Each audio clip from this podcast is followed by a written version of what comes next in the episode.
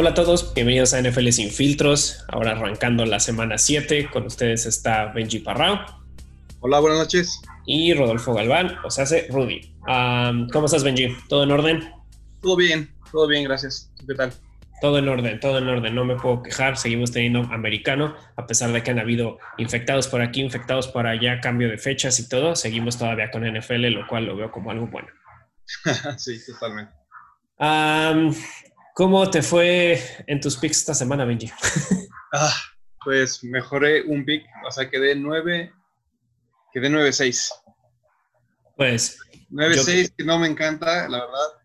Fue una semana que tuve varios este, picks que sí me sorprendieron. ¿A ti qué tal te fue? Me fue igual que a ti, que, porque pues al final sí, sí acabé con las mismas. Esta semana creo que ha sido la única semana donde hemos puesto los mismos picks, entonces las mismas derrotas se me fueron contigo pero ¿por qué no le damos a la semana 6 para ver también un poquito lo que nos, lo que nos, fue, lo que nos fue sorprendiendo, lo que nos fue, lo que nos fue mostrando? Y a mí me gustaría arrancar con, lo, con Texans contra Titans. Titans, un equipo que viene con muchísima fuerza, que la semana pasada demostró que a pesar de haber descansado una semana y no entrenado tanto, vienen muy poderosos, son medio, a veces un poco impredecibles pero jugaron con unos tejanos que no tienen coach, no tienen head coach, que es, su segunda semana con head coach interino, y perdón, pero casi se llevan el juego. Sí, la verdad es que los tejanos se rifaron. Eh, pero Titanes sabíamos ya de antemano que era buen, un partido, ya digo, un equipo ya muy consolidado en cuanto a su plan de juego, su ofensiva y su defensiva. Creo que Titanes ya sabemos quiénes son, en el sentido de que es un equipo muy, muy consistente, muy disciplinado, que tienen claro lo que tienen que hacer en el campo, un quarterback que no comete muchos errores, que, que está brillando bastante en Tennessee, mucho más de lo que pareció brillar en Miami. Obviamente tiene una escuadra mucho más completa. Pero bueno, ahora sí que no hubo sorpresas, ahí los dos latinamos Tennessee. Eh, Houston sí dio mucha más batalla de la que yo esperaba, pero bueno, sabemos que con Watson eh, tienen buen potencial para dar pelea a cualquier, a cualquier rival, ¿no? Sí, o sea, Obviamente, obviamente se vio un muy buen juego, obviamente, nuevamente, más bien, nuevamente Ryan Tannehill volvió a dar un gran partido, un muy buen game manager y por algo que al parecer, aun cuando ya sabes que tienes que parar a Derrick Henry y se supondría que ya sabes qué hacer, te corre por, o sea, te da por yardas combinadas más de 200 y un touchdown de más de 90. Y es como... Imparable.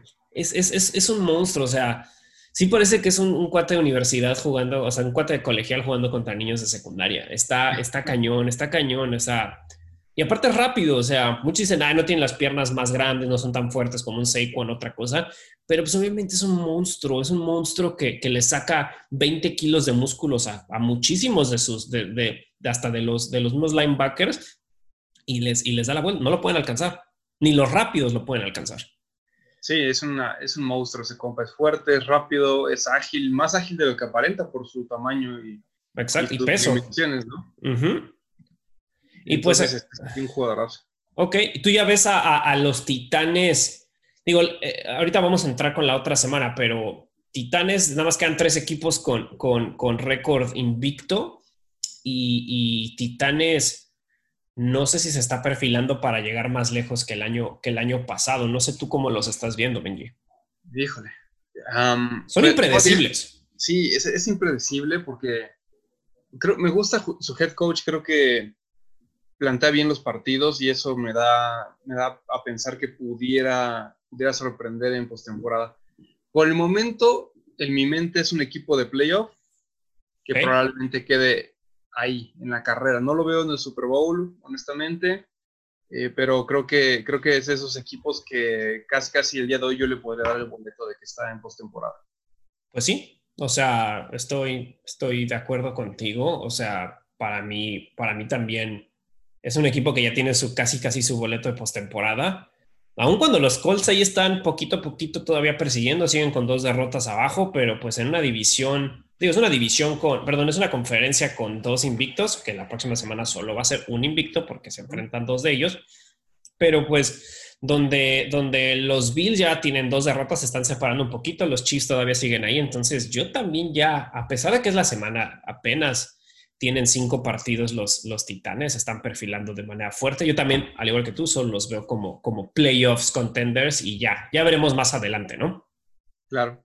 Um, bueno, después, para mí no hubo mucha sorpresa en, Ravens Eagles. Ah, bueno, hubo, hubo más sorpresa de lo que esperaba, nada más en el sentido que, pues, otra vez los Eagles casi llegan a ganar un juego, pero de plano no. Entonces, ahí no hubo, no hubo, no hubo más para mí. Um, Falcons gana. Sí, Falcons le gana a Vikingos, que Vikingos de verdad no, no logro entender qué sucedió. Digo, por un lado me da gusto porque están, son rivales de división y, bueno, la ponen un poco más sencilla para los Leones, pero por otro lado me sorprende. Eh, no era lo que esperaba para, para un equipo de vikingos que venían de varios años muy fuertes, de buenas defensas, de un equipo completo de, desde corredor hasta receptores. Eh, pero bueno, quién sabe qué está sucediendo. Espero que se, que se mantenga porque todavía no se enfrentan a, Leones y eso nos puede ayudar.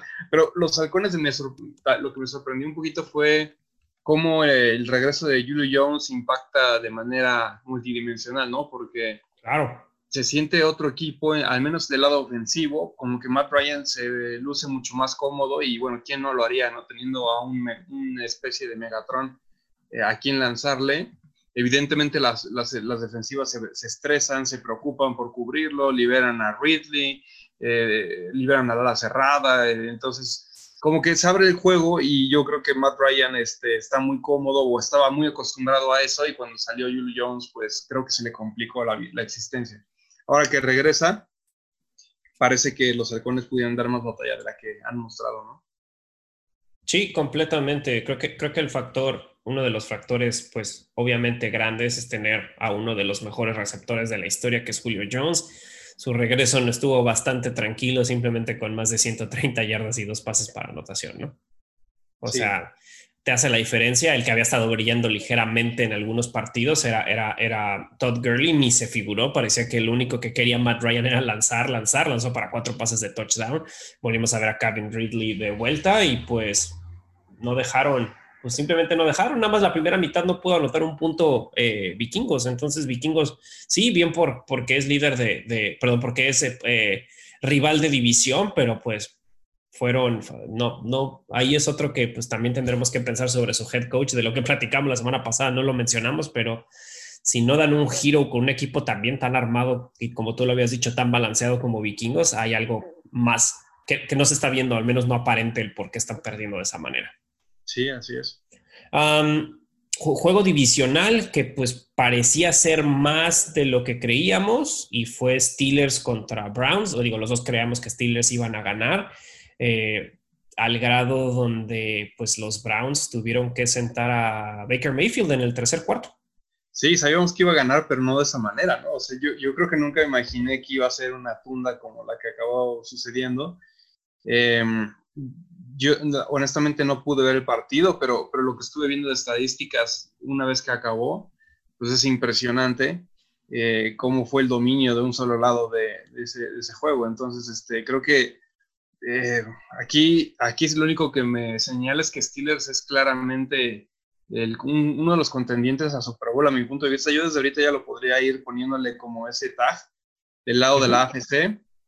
Es un contendiente a Super Bowl junto con Kansas City a mi gusto, por lo que he visto hasta ahorita, yo me siento cómodo nombrándolo así.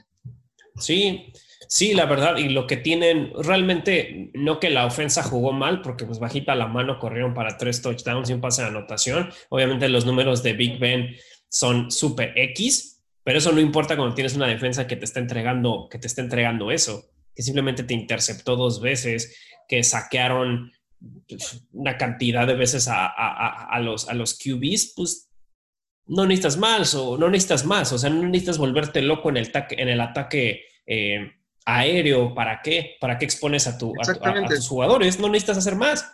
No, ¿para qué arriesgar el balón? ¿Para qué arriesgar tu coreback? O sea, si puedes correrles por el centro de la defensa, pues eso es lo que hizo a Pittsburgh y pues destruyó a los, a los Browns.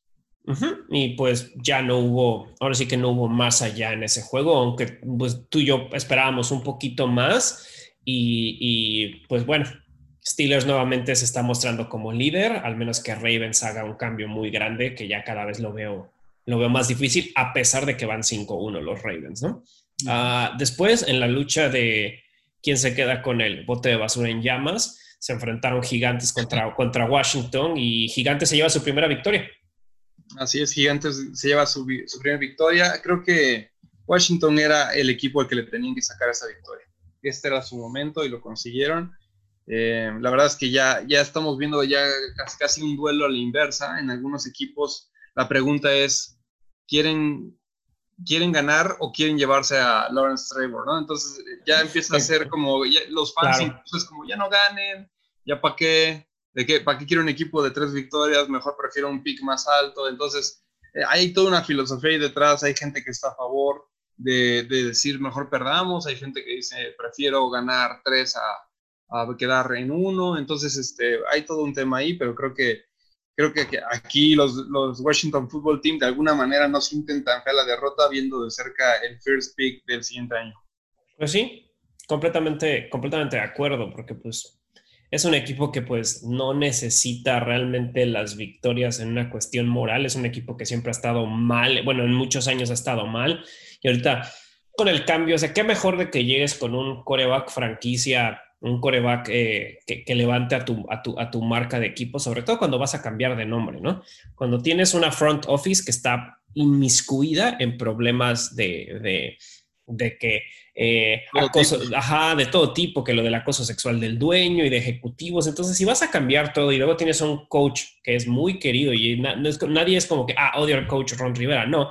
O sea, tienes todo, entonces creo que este año es, y aparte llevaste en los últimos dos años excelentes defensivos en, en Montez Sweat y Chase Young, o sea, tienes cuates que te van a durar años. Entonces, ya piensa, piensa en el día de mañana, van a descansar a los que tienes que descansar, obviamente, pues como tú dices, este es el juego donde Gigantes tenía que ganar, no había, creo que no, creo que se van a quedar con una o dos victorias cuando mucho los pobres Gigantes. Sí, de acuerdo en eso. Y lo mismo Washington, y si, y si ganan partidos, eh, van, a, van a ser en, su división. Fuera de su división, en verdad, no veo quién fuera de su división les vaya, no les vaya a dar, eh, eh, pues no, o sea, que, que, les gane, para serte muy, muy honesto. O sea, a lo mejor Jets, y no sé si se enfrentan contra Jets. No, no sé si se enfrenta a Jets, pero sería, no, yo creo que aún así, híjole, sería el Baba Bowl del siglo. Sí, no, no, no, no. Porque, porque son los números más bajos, son obviamente Vikingos, bueno, es que Vikingos también está, está muy extraño, pero aún así Falcons le ganaría. Por supuesto que le ganaría cualquiera de esa división, yo siento. Los Jets, quién sabe, los Chargers, aunque están 1-4, les ganarían. Y, los Bengals, en un con 1-4, también creo que ganarían. Yo también creo eso. Pero bueno, ahí veremos. Estaba viendo que, hay, que, que, así corrieron un buen de data. No, no te puedo decir los números exactos, que puede existir, ahí ya sabes. Uh, puede existir en, una, en un multiverso de la NFL ah, que el, un equipo de, obviamente, de la división en llamas, de, de motivación en llamas, que pueda irse a playoffs y estar tan mal que llevarse el primer pick del, del draft del otro año. ah, pues es Washington, ¿no? Ajá, según yo es Washington, pero o sea, que puede irse con 4-12, clasificar y aún así llevarse el first pick. No puede ser posible. Te digo que los debería, eso no, no. Pero bueno, ahí está, ahí, es la, realidad de, esa pobre, de esa pobre división donde, donde de plano la NFC este está, pero pa'l perro. Está para casi casi ya la bajan a NSA y quién sabe si igual ganarían ahí. Probablemente les ganarían, para serte muy, muy honesto. Ah, de ahí nos movemos a tu equipo, Benji. Tu equipo gana gana, tú bien lo dijiste la semana pasada, era un partido que tenían que ganar, que no había otro, que fue contra los Jaguares de Gardner Minshew. Sí, aquí este duelo, como platicábamos, era un duelo muy importante para Patricia, era su cabeza. y, y, era su cabeza porque cuando vas 1-3 y te enfrentas a otro equipo que es 1-4, uno de los equipos dice, este es, el, este es el momento donde le damos la vuelta a nuestra temporada. Y el otro equipo dice, este es el momento en el que le damos la vuelta a nuestra temporada. Pero hay un impostor en esos dos, ¿no? Entonces, eh, aquí es donde empiezo a descifrar quién es el impostor. Eh, ¿Cuál de los dos equipos realmente es un uno, un, equipo de una victoria? Y, y, pues si Patricio hubiera salido del lado negativo, o sea, si hubiera sido a la inversa, un Jaguares 34, un Leones 16, yo creo que Patricio ya estaría en la calle. Eh, en estos momentos. Entonces, eh, la victoria es buena. Eh, muchas veces nos cuestionamos si la victoria vale contra un equipo chafa. Yo creo que sí, dependiendo de las condiciones. Claro. Lo que le decía a, mi esposa, que cuando vimos el partido, es, mira, si gana Leones, me voy a sentir bien solo si apalea. Porque si gana por un punto a Jaguares, pues eso no dice demasiado. Entonces tiene que ganar bien y creo que lo hicieron, ganaron eh, muy bien en las tres fases, este, se sintieron cómodos, ese 16 ya es de garbage time, en realidad este, la verdad jugaron muy bien y creo que se empieza a ver a Leones agarrando vuelo. Eh, le vienen otros, otro, otra serie de partidos donde pueden seguir acumulando victorias hasta que lleguen a Indianápolis, creo que es de, dentro de dos semanas, donde vamos a poner a prueba un poquito más. Ahí, ahí me va a gustar ver dónde, dónde realmente está parado Leones pero sí veo que en las siguientes semanas pueden acumular un poquito de victorias. Ok, y ahí va mi pregunta, porque creo que la división del acarreo, a mí me gustó mucho. Tienes casi tuvieron el mismo número de acarreos, tanto Adrian Peterson como, como de Andre Swift. Sí. Y muy diferentes, o sea, muy diferentes el tipo de acarreo. Uno corrió por 116 y el otro corrió por 40, pero creo que también es lo que estabas buscando trayendo un veterano y drafteando en tu, en, tus, en, tu, en tu draft de este año, ¿no? A un corredor joven. Sí, claro. Yo, a mí, a mí la, la, parte, yo soy más de la filosofía de un running back de tres downs, tal vez vieja escuela si quieren llamarle. pero, pero cuando estás en un esquema de comité, lo que me gusta del comité es jugar a la mano caliente. O sea, si hay un corredor que empieza a saber que, que da resultados, yo soy, yo soy de la idea de que debes darle más juego, porque viene entusiasmado, viene, viene filoso, o sea, ¿por qué tienes que meter al corredor que por alguna razón no está jalando tanto, no? O sea, entonces, por, un, por una parte coincido contigo en, que qué bueno que hicieron un split, porque este Swift no había tenido tantos este, attempts, o sea, no le habían dado tantas veces el balón en otros partidos, creo que le daban entre cuatro y cinco veces el acarreo. Le lanzaban mucho, pero no acarreos. Y ahora creo que tuvo alrededor de 14. Entonces, este, le das más oportunidad de probarse también por tierra, que pues, al final es un running back, ¿no? No es una ala abierta. Y, y, en ese sentido creo que no decepcionó. Ahora, si la siguiente semana empieza flojón, yo, yo soy de la idea de vete con, eh, si vete con Karen Johnson, si Karen Johnson viene fuerte, con Peterson, con quien sea, pero, pero bueno, esa es al menos mi, mi, visión en ese, en ese estilo de, de, juego por tierra, ¿no? Pues sí, pero ahora, pero qué bueno ya ver por fin que Matthew Stafford puede tener un poquito más de apoyo por ese lado, ¿no? No todo tiene que ser por ahí. Totalmente, creo que es la, primera vez creo que le veo en, desde que sigo a Leones un, un cuerpo de corredores bastante sólido, bastante sólido. Los tres son sólidos y si uno se lastima, toco madera, eh, me siento cómodo con el siguiente que, que entre a agarrar el balón. Ok, perfecto. De ahí vámonos con, con los bengalíes que volvieron a caer en otro juego cerrado. Eh, contra los Indianapolis Colts, donde la verdad Philip Rivers se vio bien, o sea, Philip Rivers se vio, se vio como ese, ese, ese, ese viejo gunslinger que algunos decían que a lo mejor ya no estaba ahí con el cambio de equipo, lanzando por más de 300 yardas, anotando tres touchdowns, siendo interceptado uno, pero aún así repartió mucho juego, varios jugadores arriba de 50 yardas con cuatro o cinco recepciones y la verdad estuvo bastante entretenido el juego. Bengals otra vez se queda corto. Nada, creo que no, no fue una gran sorpresa. Aún así, creo que los Colts, a pesar de ser un equipo bueno en muchos, en muchos, en muchos, eh, en muchas áreas, no lo estoy viendo como un gran contendiente, para serte muy honesto, Benji. Sí, se ve como, como que de repente deja ahí mucho que desear el equipo de los Colts. En otras ocasiones se ve más sólido, pero yo comparto contigo, tampoco me, tampoco me siento muy confiado con Indianapolis, lo siento como, como media tabla hacia arriba, pero no mucho más. Y bueno, Cincinnati sabemos que es un equipo que está en reconstrucción, que a pesar de todo dio batalla a un equipo que, entre comillas, debería estar buscando competir por, por un lugar en playoffs de manera un poquito más clara. Supuestamente Philip Rivers venía a llenar el vacío que hacía que, era la pieza clave que faltaba en una escuadra de, de Indianapolis para llegar a competir al Super Bowl. Entonces, creo que bien por Cincinnati, siguen dando batalla, eh, que, este chico siga agarrando toda la experiencia que pueda, eh, pero bueno, Indianapolis sí nos deja todavía dudas. Sí, completamente. Entonces, a lo mejor, a lo mejor ya que se sienta un poquito más de, esos engranes un poquito más engrasados, a lo mejor con Philip Rivers y con algunos cambios. Pues digo, también el coach es su segundo año, al frente, al frente del equipo. Entonces, ah, veremos cómo van. Siguen teniendo buen récord. 4-2 es un buen récord y tienen todavía posibilidades muy cañonas para playoffs, sobre todo con tanto relajo que hay en otros equipos y habrá que ver. Después, ah, Nick Foles. Nick Foles gana, gana ahí en Carolina en un partido que creo que demostró que a pesar de que tienen ese récord, no son un equipo peligroso. Sí, eh, Chicago, yo creo que vamos a saber bien quiénes son los osos este, dentro de muy poco. De, hecho, ya la siguiente semana ya les toca un duelo más decente contra Los Ángeles Rams, eh, donde ya voy a empezar a, poder saber bien cómo viene. O sea, evidentemente ya se enfrentaron algunos fuertes como Tampa Bay, pero no me, no sé. O sea, el Tampa Bay que se enfrentó a osos desconcentrado, Tom Brady, eh, miles de castigos, creo que hubo más de 119 yardas de castigos, este, o sea, algo muy bizarro, no es el Tampa Bay que vimos aplastar a Green Bay. Entonces, eh, sigo pensando que los osos, o sea, eh, si tuviera que ponerle un emblema a los osos esta temporada sería, es mejor ser suertudo que talentoso.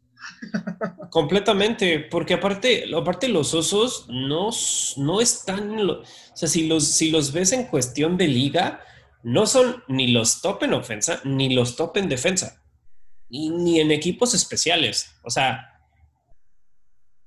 entonces sí, tiene una cuestión ahí entre suerte y entre muchas cosas. Yo también estoy de acuerdo contigo de que se les viene, a pesar del, mal trabajo que hicieron los Rams en contra de San Francisco, eh, creo que aquí se les viene su, primera, su, primer gran challenge y pues aquí se, aquí se va a ver. Porque nuevamente, que ganes, o sea, que ganes por... Que ganes de, esas, de esa manera es un poco extraño. Bueno, a mí, a mí simplemente es un equipo que no me convence. Para sí, a mí tampoco. O sea, gana contra rivales que, que, a veces fueron fuertes, pero no tenían jugadores clave eh, jugando en el campo o situaciones bizarras como que tiran un balón en caso de Leones o se, lesionan los cornerbacks a medio partido. O sea, no, ha habido una, una, victoria de Osos que yo diga, wow, Osos aquí dominó, Osos viene cabrón. Evidentemente tiene una muy buena defensa, o sea, tiene buena defensa arriba de promedio, por supuesto.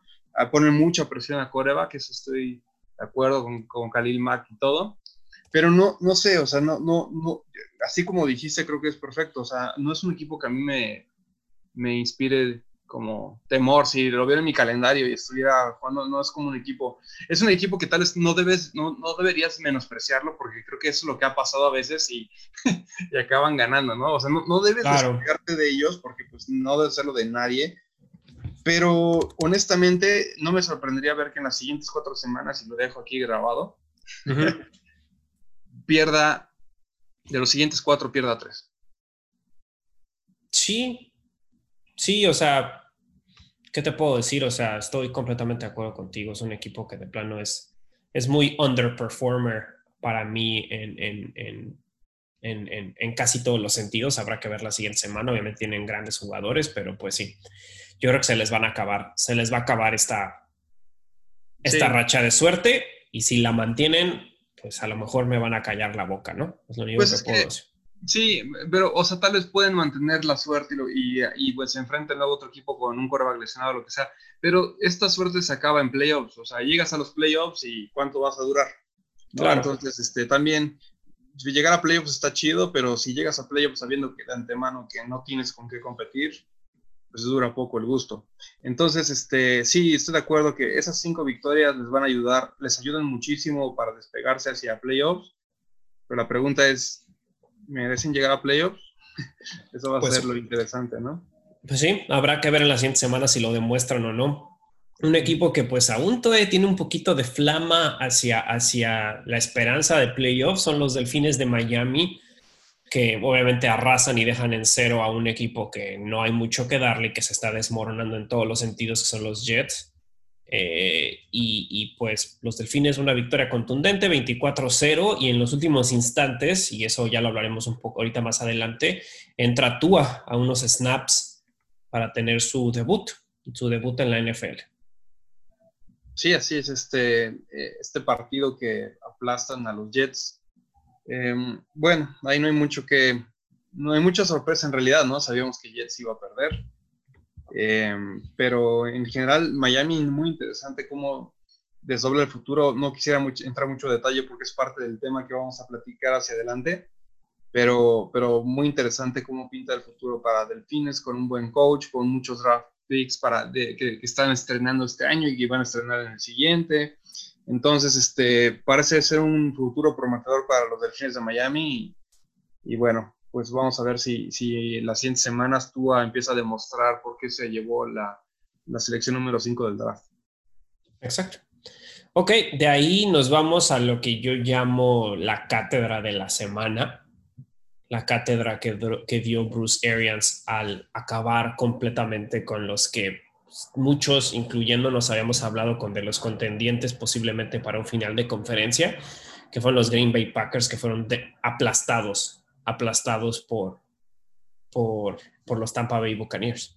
Sí, este partido yo lo tenía así en mi calendario desde hace rato porque eh, sí pintaba ser un duelazo muy reñido. No lo fue, eh, evidentemente 38 a 10. El partido se acabó prácticamente en el segundo cuarto cuando Tampa despertó o no sé qué sucedió a partir de las dos intercepciones.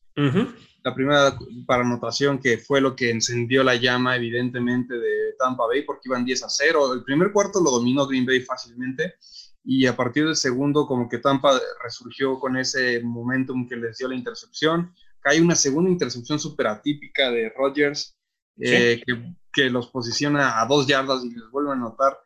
Eh, o sea, creo que Tampa Bay, perdón, es un equipo que claramente tiene con qué plantear un esquema eh, muy, muy agresivo defensivamente hablando cuando quieres lanzarles.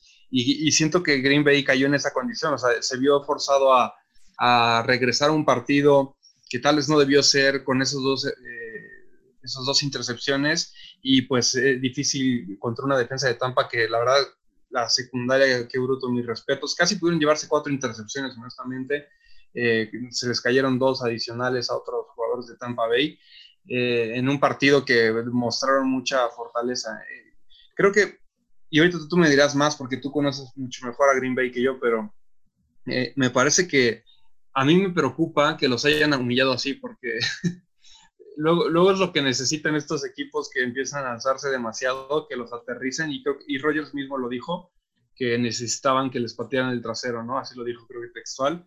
Y, y, yo no me confiaría como para ya decir, ay, Green Bay ya, ya demostrado son. Yo creo que van a encenderse y no quisiera ser el siguiente equipo que, que, esté en el calendario. No me acuerdo quién es, pero, pero, probablemente les va a ir muy, muy mal contra Green Bay. Sí, son los pobres tejanos, pero uh, creo, creo muy, o sea, concuerdo en, en, los puntos que mencionas. O sea, creo que, creo que sí les hacía falta que los bajaran de, de la nube no creí que los fueran a bajar. Justo platicaba igual con mi esposa en la mañana y le dije, Rogers no le ha ganado a Brady.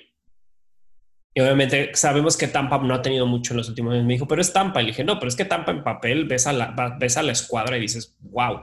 Y si en, un, en un, head coach yo creo que es bueno, es Bruce Arians. Y Bruce Arians dio cátedra porque obviamente el pick que, que, que, que tuvieron para touchdown de este Jamel Dean, que el, el 35, que obviamente se va, es un pick six ok, obviamente cambió un poquito lo del juego, ¿no? Cambió un poquito el ánimo, dijimos, ok, ya tuvo, tenía, tenía el récord de más, más, la, más, más attempts sin, sin pick de, de, la NFL.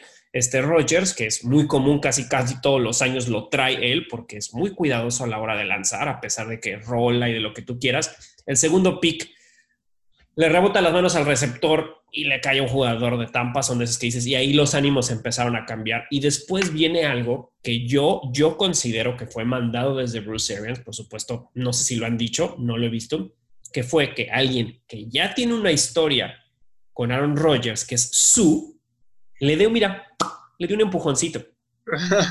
¿Por qué? Era intentional grounding de este Rodgers. Eso fue un intentional grounding. Entonces ya había un flag entonces, Su es un hombre muy inteligente. Sí, tendrá problemas de, furia y lo que tú quieras. Pero es, pero es un jugador extremadamente inteligente. Por eso fue jugador de la década. Estuvo en el All Pro Day Team. por algo está ahí. Es un excelente jugador. Entonces, le da un empujón donde saben que va a haber un personal foul, donde sabe que se van a eliminar los dos castigos. y lo único que hizo es que le explotó la cabeza a Rodgers. Tienen historia, o sea, fue muy inteligente eso que no sé si nació de su o si vino de este Bruce Arians, pero, o sea, fue una cátedra. Y pues van a regresar, por supuesto, los, los Packers. Aún así los veo que van a probablemente quedar como campeones de división y van a ser en los primeros tres lugares de la conferencia. Obviamente, despegarte de los Seahawks es, es pesado porque los Seahawks ahorita vienen muy, muy imparables, pero bueno, eh, eh, creo, que, creo que les ganaron, fue un juego mental, les dieron la torre, sentaron a Rogers, lo cual es algo que no se ve muy, muy seguido, pero también dijeron, a ver, ya, estamos muy mal, nadie tiene bien la cabeza ahorita, todos, o sea, va a, va a haber una lesión o algo por el estilo, y al final Rogers, a pesar de que tiene muchas cosas mentales que no me gusta, hizo lo correcto, que fue, le dio la mano a Tom Brady, le dio la mano al coach, y se fueron para, sus para su camino. Él y Matt LaFleur van a tener que cambiar mucho del game plan y mostrar dónde hubo ese error y, cómo, y cómo, cómo cambiarlo para que no suceda en las siguientes semanas. Sí, totalmente. Y fíjate que eso que mencionas es importante porque como quarterback tienes que tener cabeza fría. Eh, y, siento que eso, que eso que comentas es bien importante, cómo se le pudo tal vez meter en la psique este su eh, sacarlo de sus cabales, eh, vi que se empezaron a tirar palabras, etcétera. Ya cuando estás en esos niveles ya, ya, ya, ya perdiste, o sea, ya, ya no estás en el juego, estás fuera de ritmo, estás pensando más, imagínate, o sea, ya te estás, este, ya te encendiste con un defensivo que te está, va a estar persiguiendo el resto del juego, cuando tu mente debería estar reenfocada en otras cosas.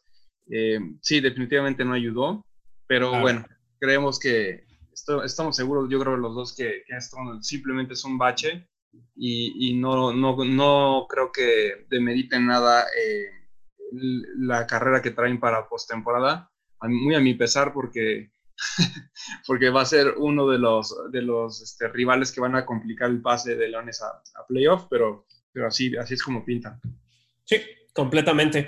Ah, de ahí nos brincamos al, Sunday Night que los, los Rams ah, se enfrentaron a su primer juego divisional y primer juego fuera de, de todos los rivales de la NFC este que se echaron en las últimas cuatro semanas.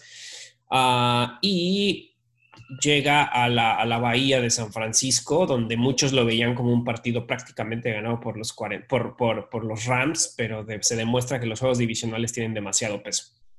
Sí, aquí gana, gana San Francisco en un partido que yo, esperaba que ganaran los, Rams también. Eh, híjole, creo que, creo que sí lució mucho mejor Garapolo. Evidentemente parece que el partido anterior a este era un tema de la lesión que no le permitía plantarse bien a lanzar porque yo después de ver ese partido dije, wow, eh, sí le perdí mucha confianza a Garapolo y, viendo a los Rams que venían como venían, pues no me animé eh, ya a confiar. Pero en realidad San Francisco tiene una muy buena defensa, tiene un buen head coach, tiene un buen juego por tierra. Entonces, este, mientras Garapolo pueda salir a hacer un papel decente, San Francisco es un rival que no te puedes confiar, ¿no?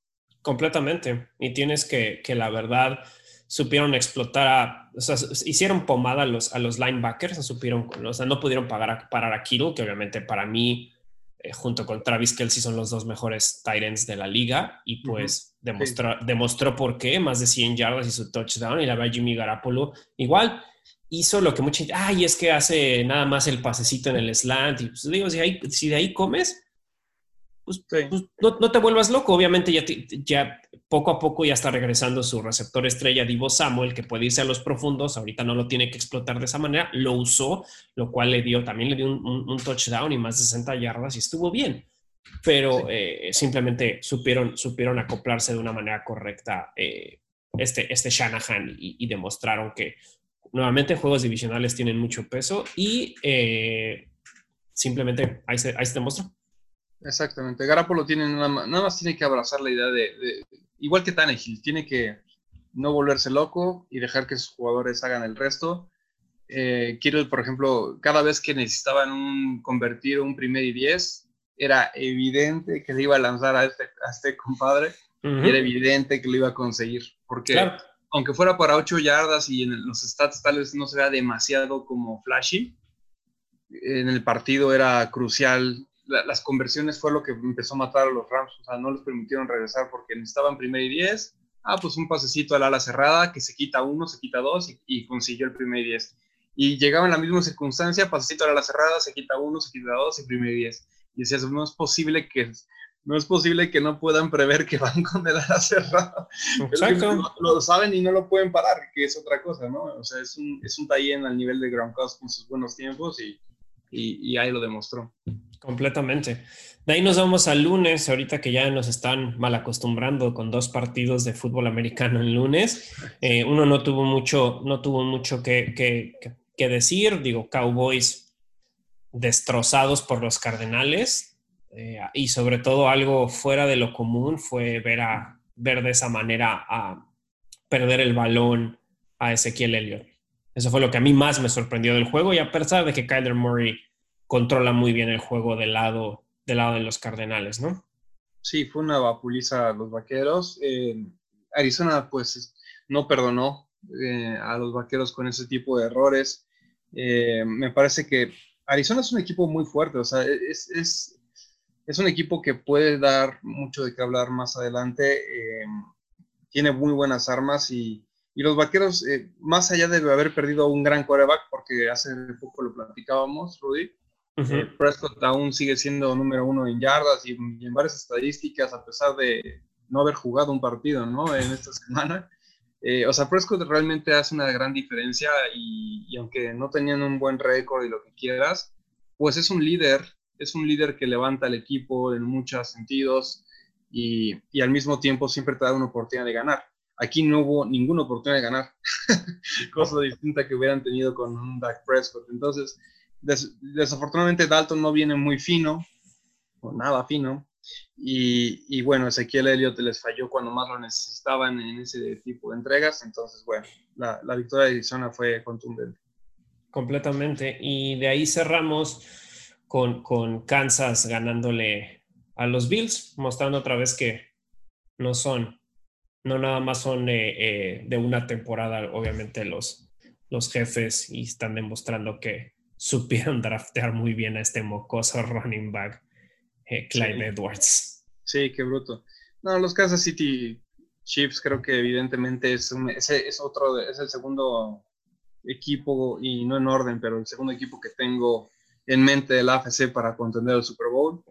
Eh, los Bills son un buen equipo, eh, nada más que Kansas City fue demasiado para ellos. Eh, Josh Allen no lució como lo que veníamos viendo, como que se vio un poquito más fuera de ritmo, su porcentaje de pases cayó bastante. o sea, tampoco fue el mejor partido para Josh Allen, entonces este, siento que la combinación de un mal día de Allen y un rival de Kansas, pues no, no, no iba a dar suficiente para que ganaran. Completamente. Y digo, el clima no fue lo más, tampoco lo más ad hoc para ellos, pero pues, ni modo, ese va a ser tu casa posiblemente muchos años, así que necesitan ajustar eso, pero ah, yo lo esperaba como uno de los posibles finales de conferencia. No que fue un mal partido, pero se mostró completamente superior eh, los Kansas City Chiefs. Sí, de acuerdo.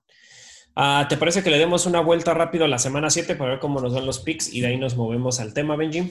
Sí, vamos. Vientos. Ah, un juego nada muy divertido de jueves por la noche. Gigantes visita a Águilas. Híjole. Eh, yo voy con Águilas. Me voy con Águilas simplemente porque confío más en Wentz que, en Danny, Danny Dimes. Igual, no hay mucho que decir ahí. Muchos partidos han quedado cortos en ganar. También voy. Digo, juego, juego divisional. Otro juego divisional. Bueno, hay varios juegos divisionales. Eh, Panteras llegan a visitar a Santos. Ah, este va a estar bueno, pero me también con Santos. Este juego divisional, como dice, siempre son complicados. Pero creo que regresa Thomas. Me parece que va a regresar Thomas a este duelo. Entonces, este, o va a estar más bien disponible. No sé si el pasado lo estuvo jugando todo, todo el partido, pero creo que me, voy, me, siento más cómodo con Drew Thomas y Sean Payton. Completamente. Y yo creo que la verdad me quedaría con, con los Santos si no estuviera de todas maneras Thomas. Creo que han habido muchos problemas con las Panteras y no, no, no, no, no les veo no les veo posibilidad de ganarles a los Santos. Y otra vez, en el domo son en el domo.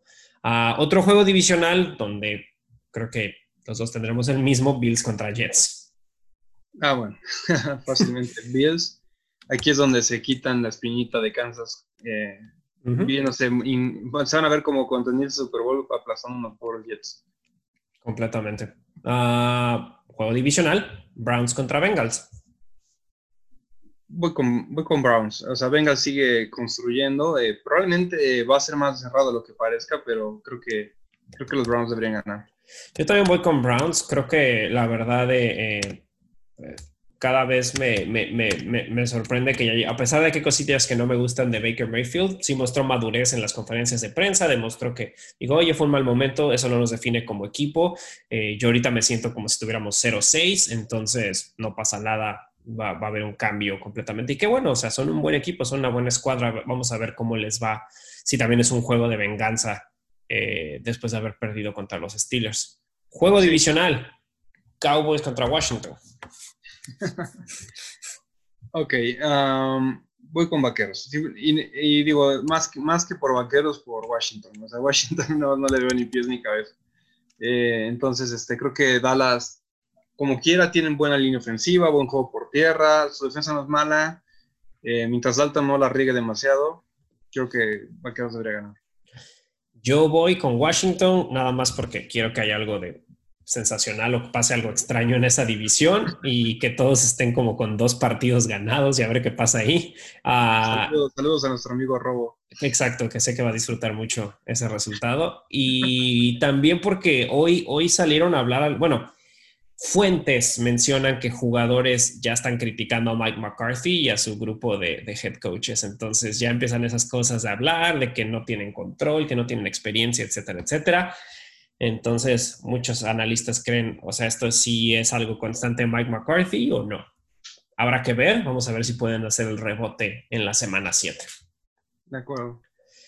Packers contra Texans, que creo que va a ser un partido bastante bueno eh, y, y, que voy con Packers, pero no creo que vaya a ser un partido sencillo, a pesar de que vengan molestos de la derrota abrumadora contra Tampa Bay.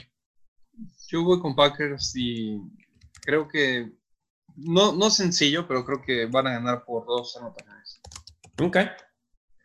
Ok, de ahí nos vamos a tus Leones contra los Falcons que ya se llevaron su primera victoria. Sí, este va a estar, va a estar, va a ser un shootout, yo creo, porque Atlanta va a venir fuerte ofensivamente. Leones ya tiene por fin todas sus armas sanas y la defensa de Leones apesta. Entonces va a ser quien nota más. Me voy con Leones, nada más porque porque confío un poquito más en Stafford que en Matt Ryan, de hecho. Entonces, eh, creo que en armas también no tenemos a un Julio Young, pero Goladay no se queda muy atrás en, desempeño, en características. Obviamente, Julio Jones un poquito tiene más trayectoria lo que sea, pero creo que Goladay viene para arriba. Y, no sé, me parece que Leones va a agarrar aquí su ritmo para ganar unos cuantos más partidos. Yo creo que también, y creo que muchísimo de la actitud y de esta victoria que tuvieron, sí, no contra el mejor equipo, pero bueno, como tú decías, no fue por una patada o por un touchdown, sino fueron casi por, fueron por 18 puntos la victoria pasada. Entonces creo que eso los va a mantener con buena actitud. Creo que si ya el juego por tierra se está abriendo la posibilidad, que es algo que siento que en momentos le ha faltado también a, los Falcons, es, es, es, es la hora de, de, subirse en este tren. Si se sienten cómodos jugando así, que Matt Patricia explote este modo de juego y y, se vayan por la victoria. Creo que es el momento donde tienen que ganar. A Falcons, pues ya sabemos que hay, hay, un equipo que ya se despegó muchísimo en esa división. Digo, nada es imposible, pero creo que, creo que ahorita no se llevan la victoria y también me voy con, me voy con Leones. Bien. Ok, de ahí nos vamos al último juego de la mañana y que para mí es uno de los dos juegos del día, uno de los dos juegos de la semana realmente, que es los dos invictos de la americana, que son los Steelers contra los Titanes. Los Titanes, perdón, los Steelers llegan a, la, ciudad de la música, Tennessee. Sí, pues aquí voy a poner en, voy a poner en laboratorio mi, hipótesis de que Pittsburgh es contendiente a Super Bowl y que Tennessee es contendiente a playoff. Así que voy con Pittsburgh como ganador. Yo también creo que la gran respuesta va a estar obviamente en la presión contra el coreback. ¿Tienen armas para presionar al coreback? Por supuesto que sí simplemente tener a cualquier, tiene a dos hermanos Watt, obviamente el tercer Watt no, no, es que sea el patito feo, pero aún así, o sea, creo que, creo que TJ va, va a estar haciendo pedazos lo, lo, lo, lo, que más pueda a los, a, los, a los Titans y a ver si ya encuentran la fórmula de cómo parar al monstruo de Derrick Henry, si pueden tumbar ese tren que parece a veces imparable, ¿no? Sí, de acuerdo. Y a nivel aéreo, pues sabemos qué es, cuáles son las armas que tiene, que tiene Steelers. Yo también voy con Steelers y me gusta mucho cómo lo pones. Aquí, aquí se va a separar sobre vas a playoffs o a lo mejor vas para ganar a playoffs, ¿no? Ok, ah, ahí nos vamos los con ese Steelers. El otro juego que para mí es de los juegos de la semana son los Seahawks y Cardenales, juego divisional, donde creo que los Seahawks, yo creo que los Seahawks aquí podrían perder su primer juego porque es divisional, porque cada vez, cada vez veo mejor a, Kyler Murray y a los Cardenales y no tienen defensa. No tienen una gran defensa los, los, los Seahawks. Entonces, a pesar de que tengan buenas piezas, no significa que sea una buena defensa como, como, como, como, como se llama, como equipo completo. Entonces, voy, voy Cardenales. Why not? Sí, híjole, este, este va a ser de los difíciles de predecir. Yo también creo que si hay un equipo que le puede romper el, cero a Seattle va a ser Cardenales, rival de división, viene muy bien armado, son, es un equipo que está, debe estar construido para derrotar a Seattle por, por ser eh, eh, la cabeza de esa división por varios años. Mm, también voy a Arizona.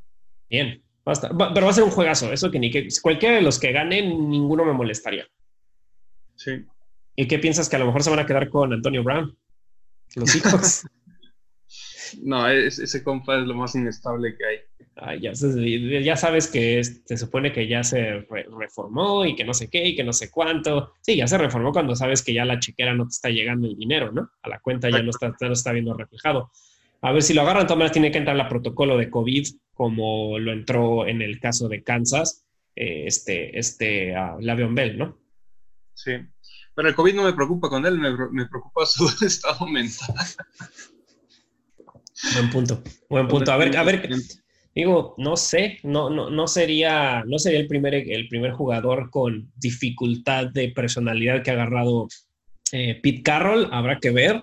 Yo, imagínate tener a Tyler Lockett, a DK Metcalf y posiblemente a un AB. Sí, sería un, un triple escuadrón de miedo de receptores. Sí, sí, sí, de acuerdo en esa parte, aunque creo que esa misma falta de foco podría sacarlo de quicio. Claro, porque se ha demostrado en el pasado. Sí, sí, sí. Y, los, únicos, y los únicos que ríen son los Steelers. Así es. Los únicos que ríen son los malditos Steelers que se están ahorrando dinero y quitando a esas personas de su loca. Sí, lo libraron, Ajá, exactamente juego divisional donde creo que van a sufrir, donde un equipo creo que va a sufrir, aunque dieron la sorpresa contra los Patriotas, eh, son eh, Kansas llegando a Denver. Uf, voy con Kansas, ah, voy con Kansas, este, evidentemente, pero Denver, déjame ver. No, Denver. No, es que ni por ser división, voy con Kansas. y estaba tratando de ver si había alguna posibilidad, pero no. Tiene que ser Kansas aunque, con, aunque sea con división y traigan bats de béisbol los, los de Denver, no creo que gane. después, eh, Jaguares contra los Chargers, eh, dos equipos que creo que nada más traen una victoria ambos. Ah, uno viene 1-5 y uno viene 1-4. Yo me voy con Chargers simplemente porque cada vez Justin Herbert se ve y, no, y, no, y ha dado juegazos y no es como que lo hayan apaleado en todos los partidos que han perdido, ¿no? Sí, también voy con cargadores fácilmente. Perfecto. Jimmy G se enfrenta a su ex equipo, a Patriotas. Este va a estar difícil. difícil pensar que Patriotas pierda una vez más. Sí. Pero la verdad sí me quedó de ver contra Denver, o sea. Completamente. Denver ganando a la Patriotas no lo vi venir, y aunque fue puro a, punta de patadas de field goal. este, sí me, me pone a dudar. Normalmente me iría Patriotas, pero yo creo que en esta ocasión voy a irme a San Francisco. Sí, eh, yo también me voy, yo también me voy 49ers, eh, simplemente también por lo que, lo que se vio la, la, semana pasada, los problemas que también han tenido con más infectados, que han tenido que dejar gente fuera, entonces yo me, voy, yo me voy con Patriotas 49. La verdad demostró mucho la semana pasada que a pesar de las lesiones siguen siendo un equipo fuerte y bien por ellos. Entonces yo creo que si ganan este juego es donde, ok, esta división se vuelve a apretar y probablemente es la de las divisiones, y no es que la división más difícil de la NFL, ¿no? Sí. Ah, ok, y aquí con esto cerramos el domingo con un Bucaneros que se mostró increíble la semana pasada, llegando a los Las Vegas Raiders, que antes de irse a descansar le quitaron el invicto a, a los Chiefs. Sí, este es otro partido, este es el otro partido que también me va a costar mucho trabajo decidirme porque, híjole, los Raiders de repente juegan increíble, y de repente no. Y Tampa Bay lo mismo, están calientes, están fríos y ya lo vimos, ¿no? Frío contra Osos, hirviendo contra Green Bay. Entonces, híjole, yo creo que voy a irme con Tampa porque la defensiva me impresionó. Me impresionó bastante lo que hizo contra Green Bay. Si pueden mantener un poquito de ese ritmo que mostraron, creo que deberían ganarle a los Raiders. Yo creo lo mismo, pero siento que va a ocurrir un estilo las Vegas va a venir con esa actitud que tuvieron contra los jefes y creo que va a ser de otras de sus victorias de wow de Las Vegas Raiders, que no creo que lleguen a playoffs. Bueno, a lo mejor se inviten ahí en la séptima posición y agarran un boleto de, de wild card, pero no sé por qué siento que se llevan este juego. Siento que se llevan este partido simplemente pues por lo que demostraron en ese, en ese juego que pues, sabemos que Gruden es un excelente coach y pues va a ser cerrado. Siento que va a ser un partido muy cerrado, diferencia a lo mejor de un touchdown o una patada, pero en este me voy por, por, por Las Vegas Raiders. Y cerramos, cerramos Benji con un lunes por la noche, un, los suertudos de los osos contra los Rams que quedaron mucho que deber en el juego divisional de la semana pasada. Sí, yo voy con Rams en este. Eh, si, si, aquí veo una, pues un equipo de osos un poquito más eh, consistentemente ganador, sin necesidad de, cosas bizarras, eh, lesiones o situaciones como atípicas o que nunca sucederán de nuevo en la vida, creo que Osos podría empezar ya a tomarlo mucho más, mucho más en serio, pero se me hace que van a ganar los Rams. Sí, yo creo lo mismo, creo que los Rams habían demostrado por cuatro juegos que tenían una defensa contendiente a ser de las mejores defensas de la temporada, o de, perdón, de la, de la liga. Eh, eh, yo creo que a lo mejor después de los Steelers habían estado jugando muy bien, no estaban, eran de los equipos que permitían menos yardas por pase, más sacks que muchísimos. Hay, a veces sumaban más sacks entre dos jugadores que casi toda la liga. Entonces, estaban demostrando muchas cosas muy buenas. Se vieron lentos la semana pasada. Tienen que demostrar algo Aquí se sabe si los, Chicago Bears son un equipo de una semana, de, de, un, de suerte y se va a demostrar si los Rams son contendientes para tener un lugar en esta división que cada vez se aprieta más y con, y con las posibles victorias esta semana de estos dos equipos. O sea, si ganan los, los, los petirrojos, todos están súper balanceados y también si gana 49. Entonces, si alguien se quiere separar en este momento, van a ser los Rams para no despegarse tanto de los Seahawks y que para que no los alcancen también los 40, los, los, los petirrojos. Sí, sí, muy bien. Perfecto, pues semana 7. Hay muy buenos partidos. Obviamente a mí, a mí la verdad de los que más me emocionan, si quiero, Steelers Titans creo que va a ser un juegazo.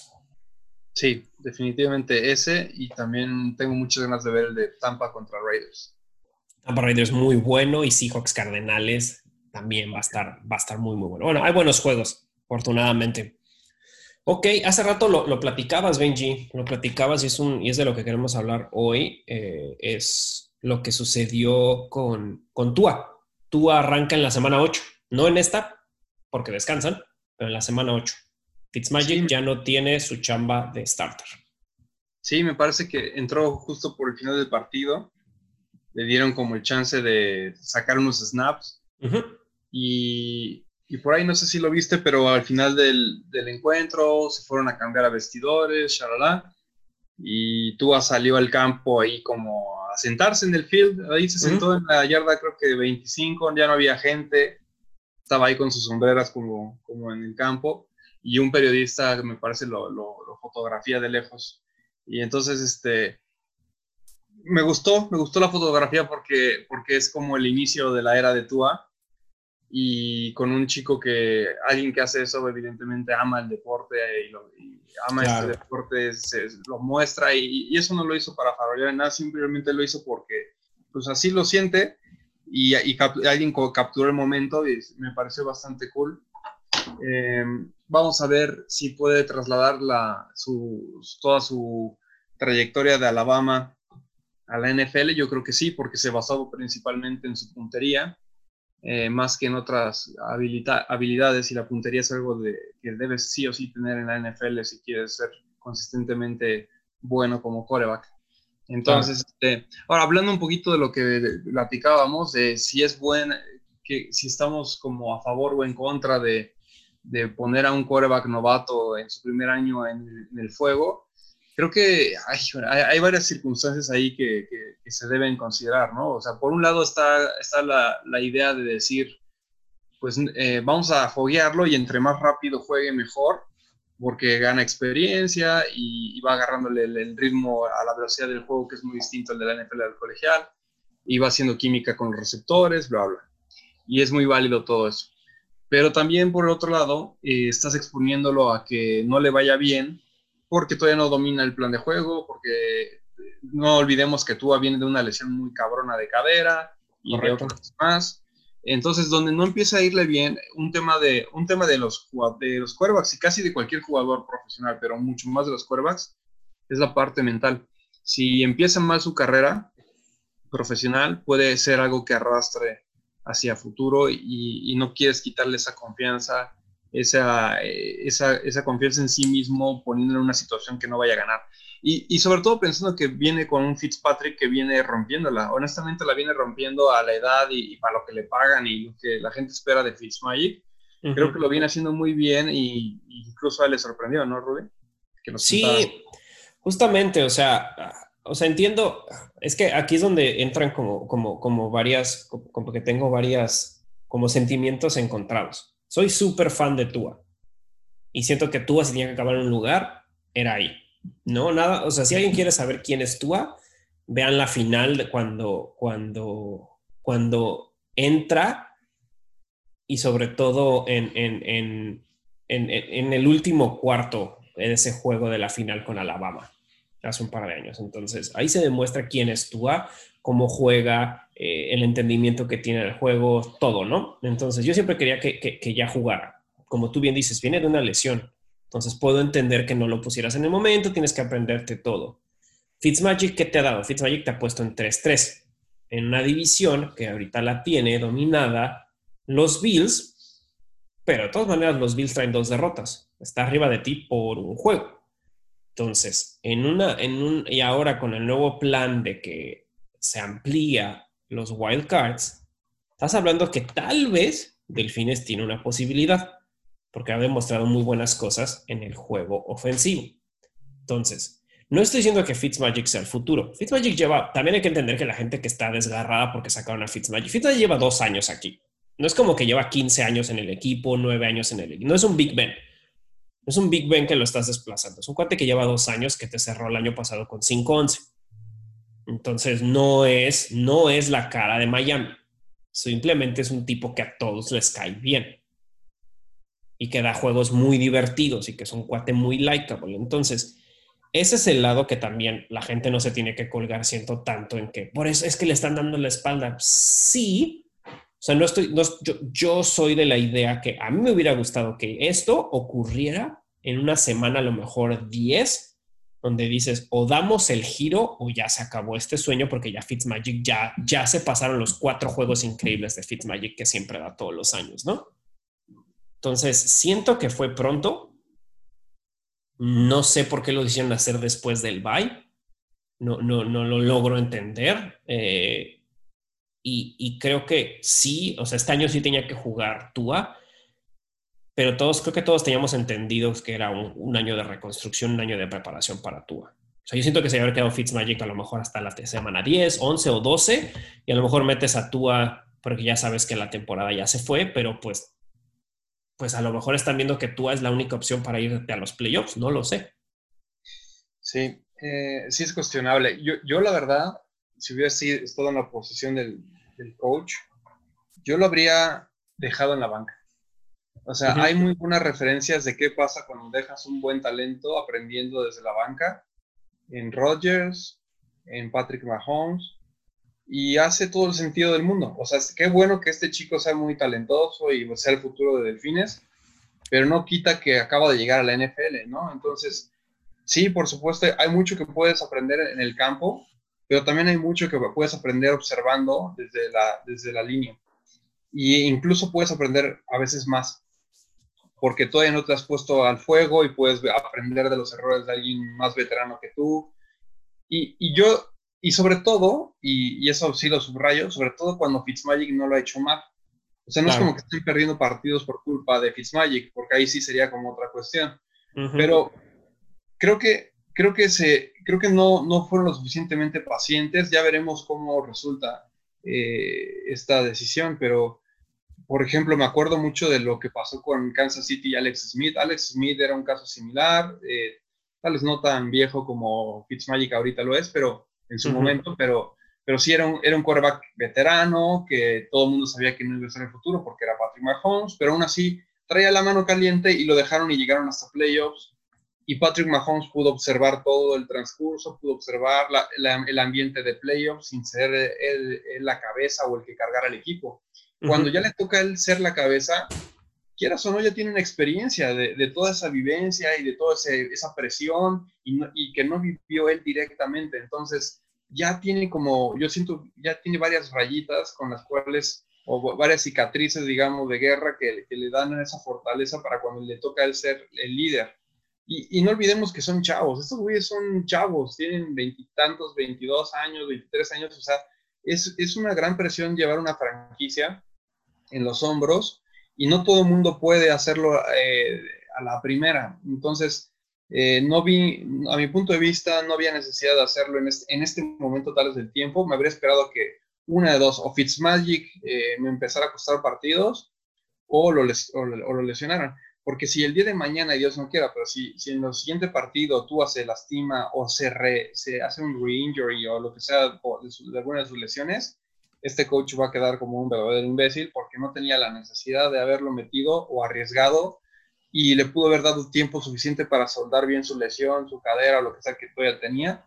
Y, y ahora sí, ya, ya comprometiste ahora sí el futuro de Delfines y este güey quedó tocado porque no, no, no pudo cenar correctamente, ¿no? Que era, era, era, lo que mucho les preocupaba eh, en la época del draft, que su lesión no era como papitas, su lesión sí era algo bastante de cuidado que había que dejar sanar. Sí, y tienes, o sea, no todos son Russell Wilson. No todos van a agarrar, le vas a dar una franquicia y te va a dar 10, 11 partidos ganados en su primera temporada. No, no siempre pasa eso. Ya tenías un equipo armado alrededor, o sea, y sabemos que Delfines se despedazó en muchos sentidos. ¿Tiene piezas buenas? Por supuesto que sí, pero no es un equipo armado que le falta el coreback. Hay equipos que están armados y literal llega el coreback y dices, wow. Ejemplo, Kyler Murray, pero le tomó dos años. Este es su segundo año. O sea, y hay que entender que de los corebacks que entraron este año y que están jugando actualmente, tienes a Joe Burrow y a Justin Herbert. Todos sabían que Joe Burrow iba a empezar desde el día uno. Eh, o sea, ya se sabía por el equipo que te está, por, el, cual, el equipo cual está siendo drafteado. Justin Herbert no, no, no iba, no fue a la semana uno. ¿Qué pasa? Pues le perforan el pulmón a Tyrod Taylor y entra como el QB es entendible, es la circunstancia. Y creo, creo, que como tú dices, se debe haber esperado hasta que ya Fitzmagic se le fue la magia y dejó y pasó de Fitzmagic a ser Fitzpatrick y ya no te está dando, o se lesiona, que obviamente nunca quieres que nadie se lesiona, pero te está dando un 3-3. Tienes un, récord 3-3 con un equipo que no está 100% armado, si somos completamente honestos. Sí, exacto. Eh, yo creo que nadie espera que Delfines llegue al Super Bowl este año, ni con al frente. Entonces, Si, no es la expectativa y el siguiente año tienes un chingo de draft picks adicionales que creo que eh, eran los segundos o uno de los equipos más con más picks del siguiente año también, aguanta, deja que tu va cure y el siguiente año, ahora sí hablamos de qué trae Delfines, ¿no? Para, para ser contendiente, ¿no? Sí, completamente. Mira, Simplemente, o sea, o sea, Fitzmagic ya te dio tres victorias y dos estuvieron a menos, o sea, dos estuvieron a menos de un touchdown de ganar, ¿no? O sea, tienes que contra Seahawks perdiste, bueno, por ocho puntos y contra Bills, un, otro equipo muy bueno, perdiste por una patada. Entonces, algo, algo bien estaba pasando con, con, con, con, con Fitzmagic, ¿no? Entonces, no, no, estoy diciendo que, no estoy diciendo que, que, que a lo mejor, eh, que a lo mejor eh, no iba a pasar en esta temporada, pero creo que es muy pronto. En la semana 8 se me hace muy pronto.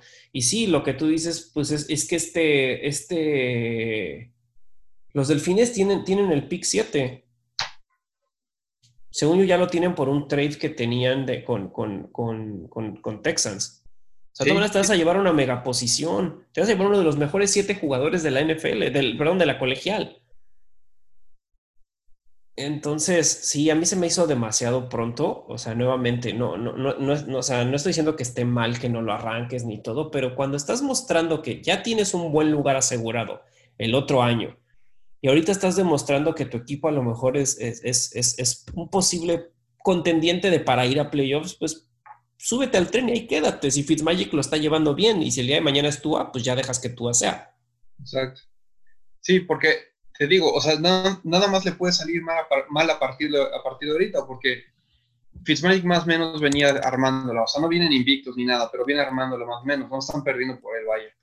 Y si Tua empieza a tener problemas, ya sea de desempeño o por, o por salud, pues todo mundo va a empezar a cuestionar muy fuerte esa decisión, ¿no? Y, y sobre todo si la lesión que, que, se pueda reactivar de Tua implica que, que, que pierda tiempo de postemporada. O sea, imagínate que, imagínate que en la semana, Dios lo quiera, que en la semana 15 o, o 14 se uh relesione Tua. Claro y, y, ahora y esa lesión le cueste perder parte del minicamp del siguiente año. O sea, no, no, es la manera en la que quieres como darle la vuelta a tu franquicia. O sea, si ya sabes desde este año que no vas a llegar al Super Bowl ni con Tua jugando, dejas que, que sane perfectamente esa lesión, o al menos, digo, nunca está garantizado, pero al menos nadie podrá cuestionar que no le diste tiempo a tu jugador de sanar, y el siguiente año, con los picks que estamos diciendo que tiene Delfines, arrancas con un Tua que se sabe ya el playbook, o debería sabérselo de arriba abajo, que ya tiene química porque en los entrenamientos le estás dando buen tiempo, buen porcentaje de snaps para que pueda hacer química con los receptores, que ya tiene todo el conocimiento y la experiencia de una temporada de, lo que es en la NFL, y, y, lo pones en una posición al chavo para ganar. O sea, tiene todo el talento y ahora tiene cierto nivel de experiencia y cierto conocimiento de tu esquema de juego que lo va a poder hacer ganar pero por calientes luego uno quiere sacarlo al campo y lo único que acabas haciendo es este, comprometer, no lo pones en la mejor posición para ganar. Eso no significa que no puedas salir ahí y romperla, eso no, o sea, no lo quita. Puede ser posible que siempre partido salga tú y, y destruya el campo y sea increíble, pero también estás corriendo, esa es una de las posibilidades y, estás, corriendo, estás corriendo el riesgo de las demás, ¿no? Sí, y bueno, al menos hay, el lado de la historia, no siempre tu rookie te va a dar la mejor temporada. Entonces, nuevamente, yo no sé hacia dónde, cuál es la decisión. Bueno, no he entendido todavía los delfines qué es lo que están buscando, ¿no? Foguearlo, no creo que esta sea la mejor, la mejor manera para hacerlo. Dos, contender para, el, para, para playoffs, no sé si esta también sea la mejor manera. Entonces, para mí fue un poco extraño el movimiento de delfines, que espero que no le salga el tiro por la culata. Sí, correcto. Porque pues también estamos viendo lo que está pasando con los otros dos QBs de este año, que están con una victoria nada más, ¿no? Sí. No estoy diciendo que sea la culpa de ellos, no para nada, pero hay que entender que aunque sea una superestrella en colegial, Peyton Manning ganó tres juegos en su primera, en su primera temporada. Entonces, es normal que vaya a pasar. Nadie, no, te digo, no todos son Russell Wilson, no todos les cae a la primera, ¿no? Claro no todos, no todos son como Big Ben, o sea, no, no, significa que ellos sean mejores o peores, hay muchas circunstancias. Cuando un equipo está súper bien armado es muy, muy diferente. Y no todo el mundo, eh, y no todo el mundo supera tan fácilmente eh, una racha perdedora, o sea, tienen que tener cuidado con la mentalidad, yo pienso, del jugador, no nada más con la parte física, pero la parte mental. Eh, porque no todo mundo es un peito, es como Peyton Manning, como bien dices, de que ganas nada más tres, pero sigues teniendo la mentalidad asesina de que no importa, voy a, voy a seguir trabajando y eventualmente voy a poder dominar también la NFL, así como dominé colegial. Eh, entonces, te arriesgas a que en una de esas, pues, lo quiebras mentalmente, ¿no? Eh, y, y, bueno, evidentemente eso también hablaría de una debilidad del jugador que tal vez no, siempre se puede cachar a nivel colegial o, porque estuvo en un equipo Alabama muy completo, con muchas armas, con mucha trayectoria, y, tal vez no, va, no necesariamente va a reaccionar bien ante la adversidad temprana, ¿no? O sea, entonces creo que hay que cuidar a los jugadores, a mi punto de vista siempre he creído que hay que cuidar a los jugadores desde, desde el punto de vista físico, pero también desde el punto de vista mental. Entonces no, no vi la necesidad de arriesgar su, su, parte mental cuando no es necesario, pero bueno, ya veremos eh, cómo se desenvuelve. Yo espero, yo creo de cualquier manera que le va a ir muy bien porque es un jugadorazo, tiene, tiene muchísimo talento. Eh, me preocupa un poco honestamente la lesión que se le pueda reagravar porque no, no, tiene mucho tiempo que, que, lo operaron y que tuvo su rehab. Eh, yo, yo hubiera preferido que lo dejaran un año completo sanar, pero bueno, vamos a ver cómo, cómo acaba sucediendo esta historia. Pues sí, ahí está. Ya veremos en la semana 8 contra los Rams. Esta semana, pues me imagino que esta y la siguiente semana, aunque sea bye week para ellos, va a ser completamente eh, foguearlo de alguna manera, entrenarlo de alguna, de alguna manera para que esté listo para, para el juego del domingo contra los Rams en dos semanas. Correcto. Perfecto, Benji. ¿Algo más? Pues no, creo que ya con eso que estamos listos para la semana y mañana arrancamos con un partido tal vez no tan interesante, pero, pero seguro agarra vuelo para, para, para el domingo y para, para finales del domingo, también por la noche, ¿no? Hay, hay, varios, hay tres buenos duelos que creo que son dignos de, de verse. Sí, Sí, completamente. Se viene, se viene una, buena, una buena semana y, ya. Una pregunta. Si, ¿Quién te da más miedo tener en tu equipo por su personalidad? Ahorita dos que estaban fuera, uno ya tiene equipo, pero es Laveon Bell o Antonio Brown. me da más miedo Antonio Brown. Eh, creo, que, creo que definitivamente me sacó muchísimo de onda lo que hizo en los Raiders. Eh, sus videos y todo, como que me hablaba de que había ahí un tema psicológico severo, que aunque, que aunque le veo a Bell, creo que a Bell lo veo más como una diva, y aunque Antonio Brown también lo es, este, Antonio Brown lo veo más del lado, de, del lado psiquiátrico, más, que, más que del lado farol, entonces me diría con Le'Veon Bell, mientras le pagues creo que no habría tanto, le pagues y puedan ganar más de un partido, creo que no habrá tanto problema. Pues sí, habrá a ver si, si, si, lo, si, si lo activan para, bueno, si se lo llevan los Seahawks y sobre todo si ya se reformó como él dijo, ¿no? Exactamente. Perfecto, Benji. Pues a disfrutar la, la semana 7. Bien, men.